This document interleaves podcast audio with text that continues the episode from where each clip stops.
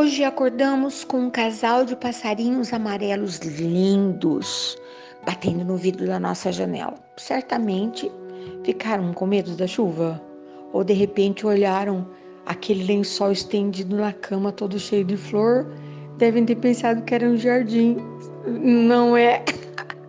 Pode ser. Hoje a cortina é de flores, o lençol é de flores. Tadinho do passarinho. Como é que ele vai diferenciar o que de fato é fake? É fato ou é fake? A cama é fato, mas o jardim para a cabecinha deles é totalmente fake.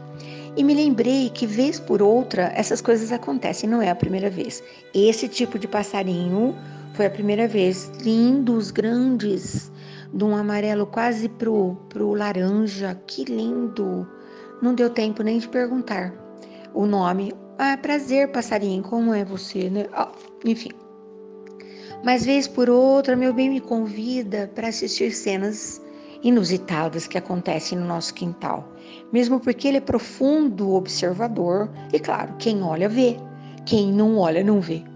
E tem a história né, do, be do beija-flor, que eu nem sei quantos anos já faz, e não deve ser o mesmo, claro, que vem todo final de tarde é, pedir para tomar banho de mangueira. Meu marido esguicha água nele, ele se refestela e abre a asa e vira para um lado e vira para o outro. E é uma festa. No começo não acreditava, imagina. Um beija-flor assustado, super arisco, vai ficar pedindo para tomar banho. Mas era verdade, né? Que bonitinho. Deve ter contado pro filho, pro neto. Então eles vêm todo final de tarde. Ontem, com chuva, tava lá o danadinho beijando meu, minhas flores todas, as nossas, né? E pedindo para tomar banho. Ah, espera a chuva, meu filho, que você toma banho de chuva. Não deve ser a mesma coisa, né? Mas enfim.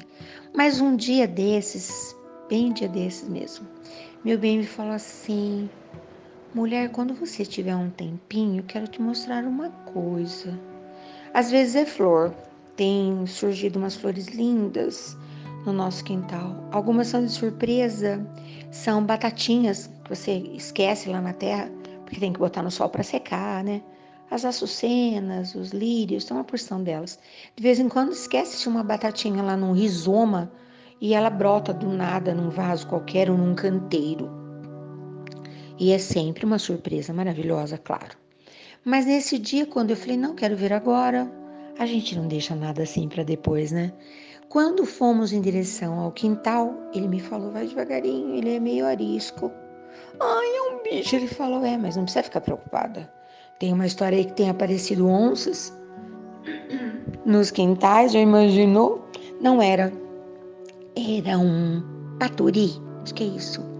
Um, um bicho bonito, de, de penas brilhantes num tom de, de verde. Mas ele não deu nem para tirar foto, que coisa. Lindo de ver, muito lindo. Parece uma pintura mesmo, né? Inclusive me lembrei até de alguns que são feitos de madeira para efeito decorativo, de porcelana.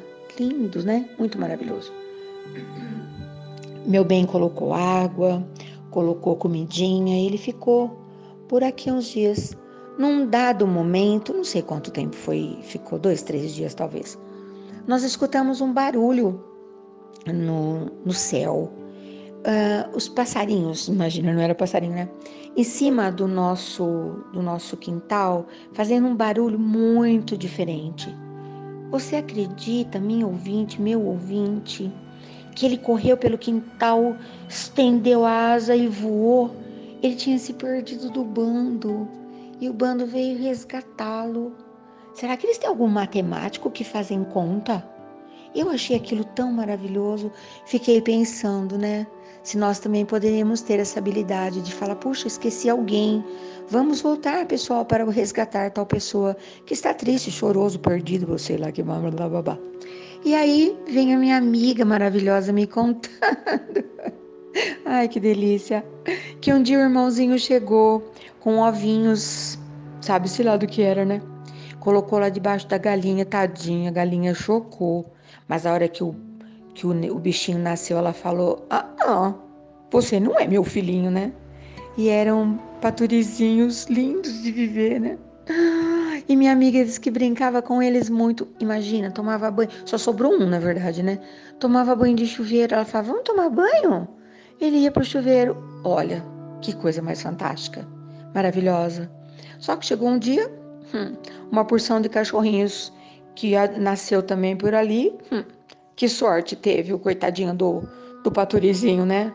Na primeira tentativa, foi salvo, socorrido e sobreviveu. Na segunda tentativa, não teve jeito, né? E hoje a nossa conversa migrou para esse assunto, né? De ovos que são chocados em ninhos que não lhe pertencem, tadinhos que já nascem tendo que se defender, sabe-se lá de quê, né? Não parece a história da vida da gente? De vez em quando estamos tão estranhos no ninho, não é? Esperando que os cães não nos ataquem, que o mundo não nos faça mal e que alguém nos reconheça, quem sabe, e que nos ame assim, do jeitinho que a gente é. Tão gostoso quando alguém aceita, né? As nossas falhas, as nossas imperfeições. Porém, dizem, meu avô já dizia, né? Quem estabelece a medida é você. Você tem o hábito de amar e respeitar e acolher com a medida de uma colher de café? Essa é a medida que lhe será aplicada. Mas você tem um balde gigantesco, uma piscina de amor para doar? Sem incondicionalmente? Fica tranquilo, o mundo vai tratar você assim também com uma medida gigantesca de amor, de acolhimento, de sorriso, de ternura.